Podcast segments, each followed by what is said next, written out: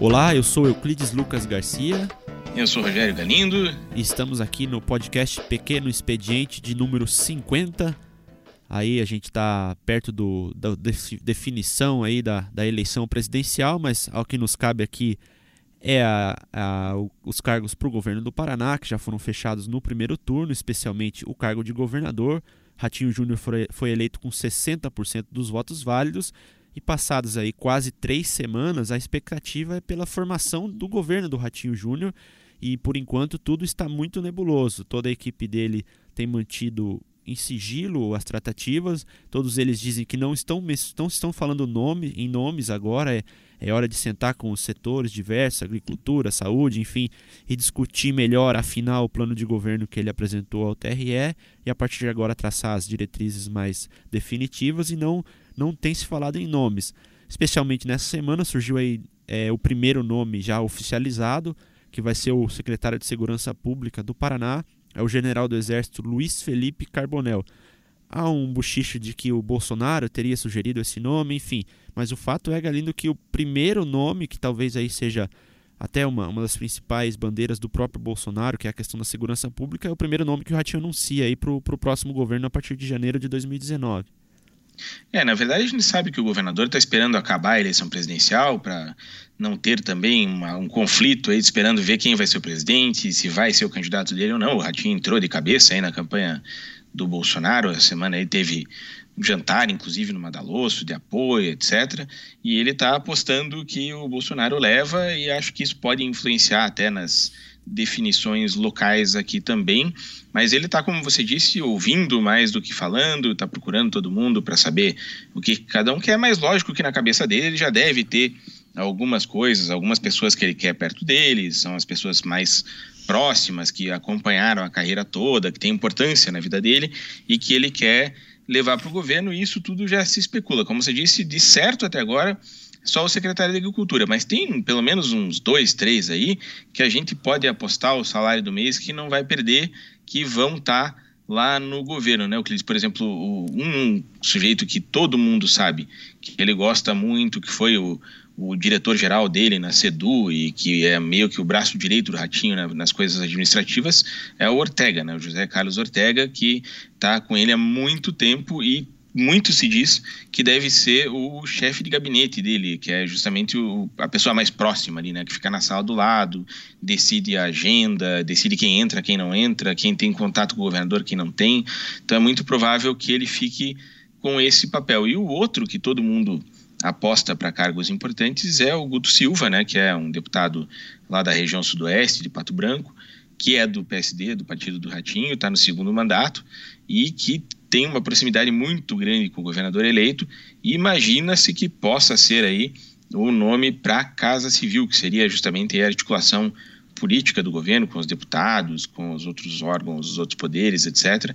E poderia fazer esse papel. Mas o Ratinho até agora não definiu nada. O próprio Guto Silva brincou essa semana que está numa crise de identidade não sabe o que ele é, não sabe se é deputado, se vai ser presidente da Assembleia, se vai ser secretário, mas ele está com a vida mansa. Um cargo bom, certamente ele vai ter, mas o Ratinho até agora se recusa a falar em definitivo de qualquer outra nomeação que não seja essa do secretário de Segurança. E não, e também não há como desconsiderar, né? A gente sabe que o Stefanes, Reynold Stefanes, né, ex-ministro, ex foi o, o mentor do programa de governo dele, o, o ex-deputado Eduardo Ciarra é o presidente do, do partido dele aqui no Paraná.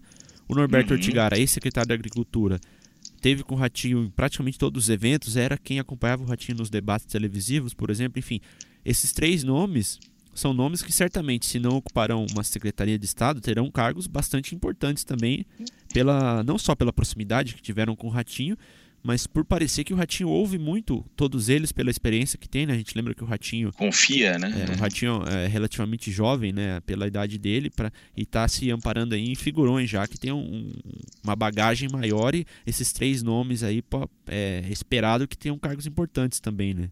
É, o Ratinho é o governador mais jovem eleito na história do Paraná, né? Vai assumir com 37 anos, se eu não estou equivocado aqui.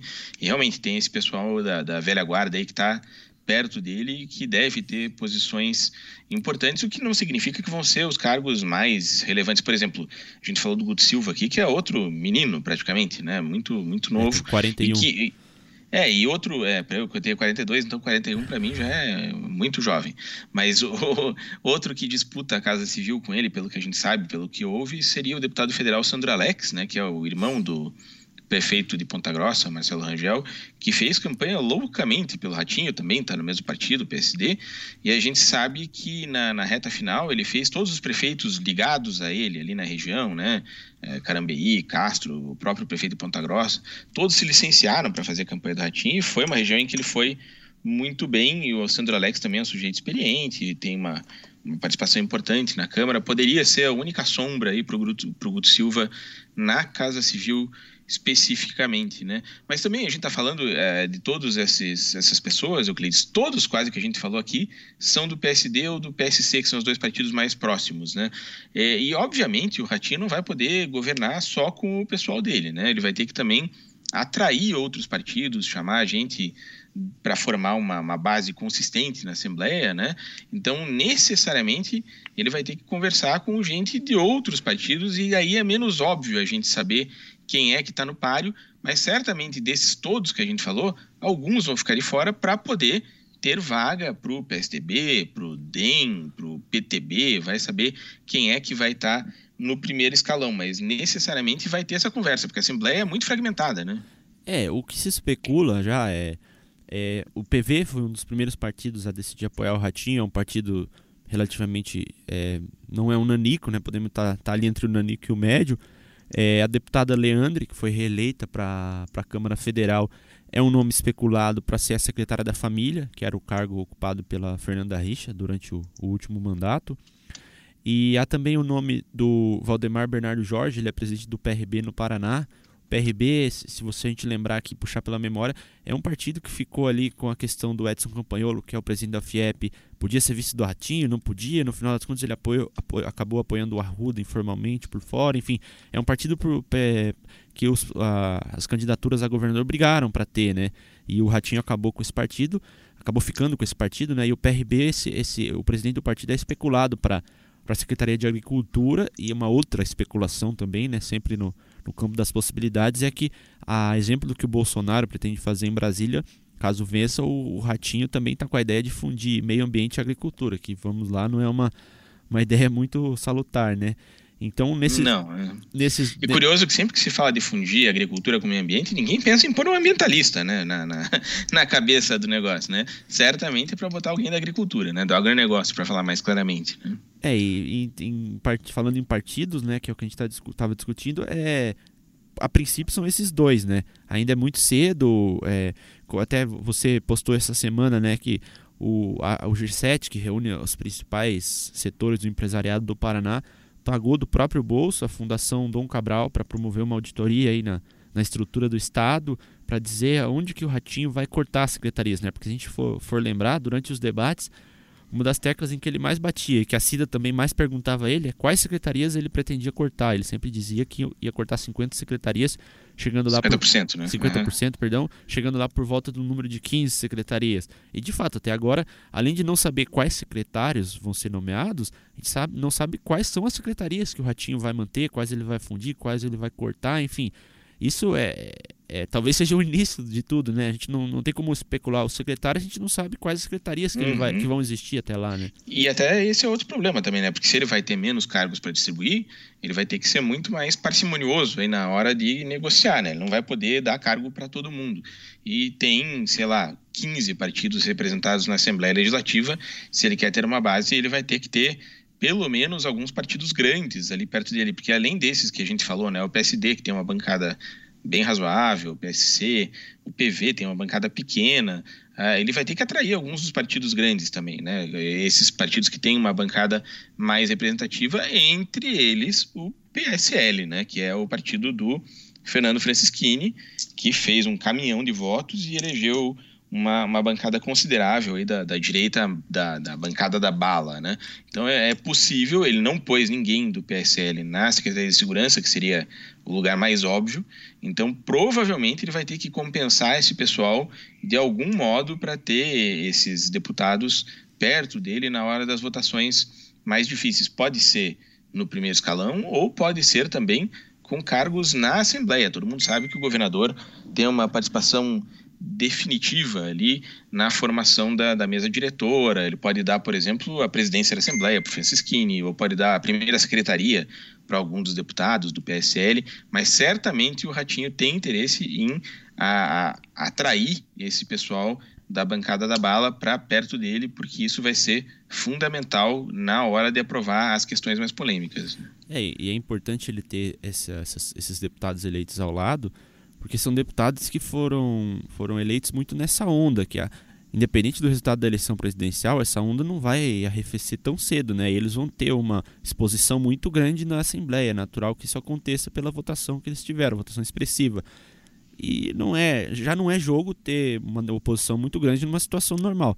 Numa situação tão é, diferente que a gente está vivendo, o Ratinho não vai querer contar já de cara com oito deputados do PSL de oposição. Então, certamente ele vai, ele vai ter que compor, e como você disse, é, a Assembleia é meio que uma extensão do primeiro escalão do governo, né? Porque a gente sabe que a última palavra para quem vai ser o presidente ali na Assembleia é do governador, acaba sendo do governador. É só a gente lembrar, por exemplo, que o Requião foi governador durante oito anos, nos últimos dois mandatos que ele exerceu, e em nenhum momento o presidente da Assembleia foi do PMDB, justamente para fazer essa composição. E o Ratinho provavelmente deve, deve ter o mesmo caminho, porque o que se diz lá é que o deputado com mais é, status, o, já tem bagagem suficiente para ser presidente da Assembleia e é ligado ao Ratinho, seria o Guto Silva. Mas o Guto quer ir para a Casa Civil, ou seja, ali parece que está se abrindo um espaço e aí entra a questão do Traiano, do Romanelli, do próprio Francisquini, ou seja, para compor, o Ratinho parece que vai abrir mão da presidência justamente para, quem sabe, não precisar ocupar tanto o secretariado com pessoas de outros partidos, né? E ainda mais com figurões, que é ele que tem, tem vendido essa imagem de nova política, de não, não vai barganhar cargos, etc. Né? A gente tem também, além da Assembleia, eu vou fazer uma pergunta para você, Euclides, mas tem também o Tribunal de Contas. Né? A gente sabe que durante o mandato aí do Ratinho, pelo menos dois conselheiros devem se aposentar e são cargos que são muito uh, cobiçados né, pelos políticos, especialmente pelos políticos em fim de carreira. Você acha que tem chance dele botar já na mesa esse, uma negociação para esses cargos também? Lógico que você perguntando para os caras do Ratinho, eles dizem que não, que chega ele tomar lá da cá, que essa é a velha política, etc. Mas você, no teu feeling aí de quem conhece a Assembleia, você acha que isso entra na, na, na discussão ou não? Ah, com certeza entra, né? Basta a gente lembrar que durante a. antes da, da, da campanha começar efetivamente, surgiu um boato de que é, antes do Beto decidir renunciar, teriam oferecido um cargo no, no Tribunal de Contas para a Cida, para ela abrir mão da disputa, para o Ratinho mais tranquilo, enfim. A gente sabe que é, quanto mais é, esquisita é a negociação, menos a gente vai saber sobre ela, né? E, e uhum. um, um governo está se construindo de forma tão fechada, difícil de vazar informação, se esse tipo de informação estiver sendo de fato negociada, tiver ocorrendo alguma coisa nesse sentido, a gente vai saber por vias muito diversas, né? Mas não, não, não é de se duvidar. Se a gente for lembrar, no governo Beto Richa, no primeiro mandato dele, havia uma promessa, segundo dizem dele, de que a, a vaga que, que seria aberta para o Tribunal de Contas lá em 2013, ele teria prometido para o Plauto Miró, que é o primeiro secretário uhum. da Assembleia hoje mas o governo passava por uma dificuldade de caixa muito grande, queria ter acesso aos depósitos judiciais, que são, são recursos que ficam depositados em juízo até a, o, uma decisão definitiva da justiça. Quando o governo é parte, ele tem que de, é, deixar um, um, tanto de dinheiro depositado lá e aquele dinheiro fica parado. Na época, o Cleiton Camargo era o presidente do tribunal e num acordo de bastidores, digamos assim, para o governo poder ter acesso a esse dinheiro num momento de grande dificuldade de caixa, o Beto Rich acabou chutando o Plauto de lado e fez e trabalhou nos bastidores para que o Fábio Camargo fosse eleito, como de fato foi eleito, e hoje ele é conselheiro do Tribunal de Contas. Enfim, é, são negociações que não, não nos parecem muito republicanas, mas elas de fato acontecem. E se isso for necessário ser colocado na mesa para eventualmente encontrar uma melhor solução para governar de forma mais fácil, para chegar na famosa governabilidade, não tenho dúvida que o Ratinho vai fazer. Famosa governabilidade, isso é verdade. Mas então, eu, eu, acho que isso também entra, e além de tudo, também, uma outra coisa que a gente não mencionou aqui, mas que certamente entra no, no esboço aí do governo do Ratinho, são as estatais, né? Principalmente as duas maiores, né? A Copel e a Sanepar, que além de ter a presidência, né, o governador indica os presidentes, indica também os diretores, e essas diretorias também são cargos muito relevantes, né, diretoria financeira da Copel, por exemplo, da Sanepar, é um cargo de, de uma tremenda importância, e a gente sabe aí que, que eles entram nessas negociações. Aparentemente, o Ratinho tem dito aí que vai botar mais técnicos nessas funções. Mas na hora do vamos ver, quem sabe também não entra aí um político para ajudar a formar o governo, a formar a base. Eu acho bem possível. Né? É, porque é, e é importante assim, a gente, é, enquanto jornalista aqui, a gente está levando para a população sempre a informação que é, que é mais visível, né? O secretário de Agricultura, o secretário de Planejamento. Mas esses cargos que você citou de diretores de estatais, sobretudo Copel e Sanepar, são cargos tão ou mais cobiçados porque são pessoas que praticamente não estão no holofote, não querem arranjar problema e os salários são bastante grandes. Alguns deles ultrapassam o teto constitucional de R$ 33.700, justamente porque são empresas que são públicas, mas não são 100% públicas. Então, a informação de lá de, lá de dentro, muitas vezes você sequer sabe o, o salário desses diretores. Só para tomar como base aqui, se você pegar Itaipu Nacional, pelo fato de ser binacional, não ser regida pelas leis brasileiras, mas sim por tratados internacionais, por exemplo, os diretores de Itaipu ganham 70 mil reais. A gente já sabe que, por uhum. exemplo, no governo Bolsonaro, que é o, parece ser o favorito a vencer, já tem gente de olho no, na diretoria geral de Itaipu, que normalmente é um cargo nomeado aqui do, pelo governador do Paraná, uma indicação do governador do Paraná, enfim. Isso dá, serve de base para a gente ter como ideia o que deve acontecer também na nomeação das estatais. Certamente isso vai entrar no jogo e até para, como eu disse, tirar o foco de, de, cargos de primeiro escalão, que são aqueles, ah, o Ratinho está nomeando muito político. Ele, pode acontecer de fato ele nomear um político nesse, nesse cargo que é menos visado, até pela gente, assim, às vezes fica esquecido um pouco. E, e, de fato pode, pode entrar na negociação para o Ratinho ter menos problemas, sobretudo na Assembleia, né, que é onde ó, os projetos vão chegar para ser, serem votados. Mas a gente tem que lembrar assim, que a oposição na Assembleia, sobretudo é, no governo Beto Richa, que é o mais recente aqui para a gente ter de comparação, a, a, oposição era muito pequena, né? E mesmo quem estava na oposição, o perfil de, de, dos que estavam lá não eram todos eles opositores de fato, com discursos inflamados, enfim.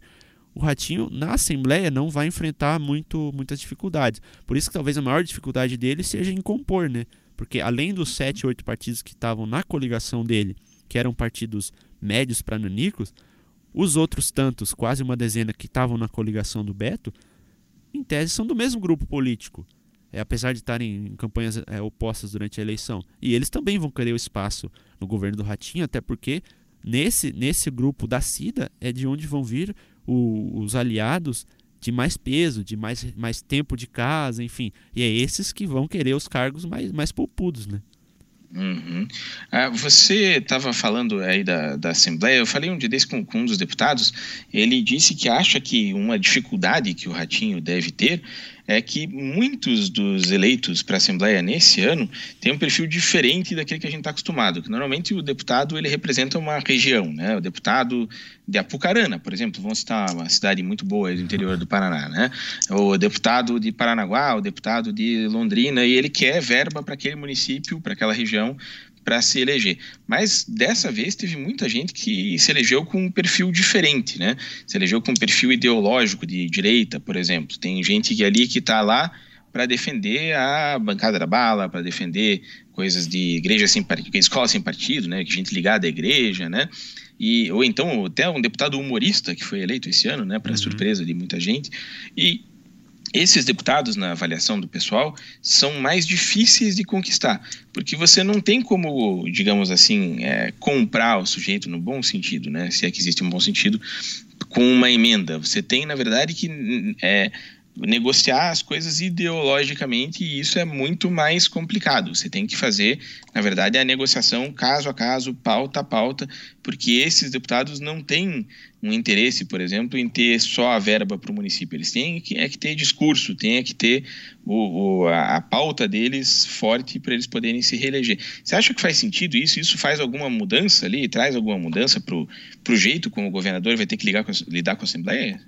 É, tal, talvez né, nessa, olhando de, de fora assim, faça um pouco. Aí eu acho que entra o jogo normal das coisas. A gente está falando de um grupo de deputados desses, sobretudo os oito do PSL, é inegável dizer que eles têm um líder, que é o Francisquini. Por isso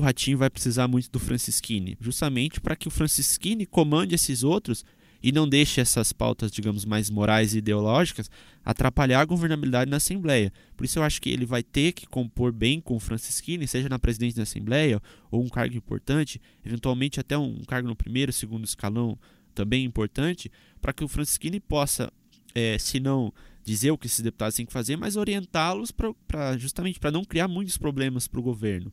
Mas é, é, é, é um fato que não tem como desprezar. São deputados que estão chegando agora, não sabem bem como funcionam as coisas. Alguns até foram vereadores, ocuparam cargos no, em cidades do interior, mas enfim, eles, eles foram eleitos numa pauta muito mais, muito menos política. E a Assembleia, na relação com o governador, é essencialmente política. Por isso o Ratinho pode ter problemas e também por isso vai precisar muito do Francisquini para ajudar a fazer o meio de campo com, essa, com esses deputados, né?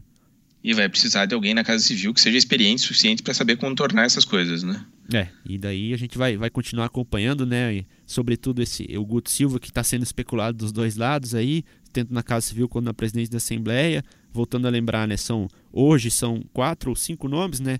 Traiano, Romanelli, Francisquini, Guto Silva. Também surgiu agora o nome do Márcio Nunes, que é um deputado do PSD também para a presidência da Assembleia. A gente vai continuar acompanhando, seja a eleição para a presidência da Assembleia, que acontece só em fevereiro, e também a nomeação para o secretariado, que está muito difícil de tirar informação, mas a gente vai, vai continuar tentando, né, Galindo? É, faz parte do nosso trabalho, né? Principalmente o teu aí, que está mais por dentro da Assembleia, tem que, tem que ficar o tempo todo em cima, mas daqui a pouco a gente vai saber. Falta um mês mais ou menos aí, acho que já vai estar tá tudo definido, até porque em janeiro eles têm que estar tá assumindo, tomando posse e governando o Estado. Foi para isso que foram eleitos, né? Isso aí, quem sabe no nosso próximo podcast da semana que vem a gente já traz mais nomes. Então, valeu, Galindo, até a próxima. Até a próxima. Boa eleição para todo mundo domingo que estiver ouvindo antes domingo. Para quem ouvir depois, bom mandato do nosso futuro presidente, seja ele quem for. A gente não sabe ainda, tem só uma suspeita. Então, boa eleição para todo mundo. Democracia é assim que a gente faz com eleição e com a posse de quem ganhou a eleição em seguida, porque afinal de contas é esse revezamento de poder que faz a democracia ser bonita. Vamos lá. Valeu.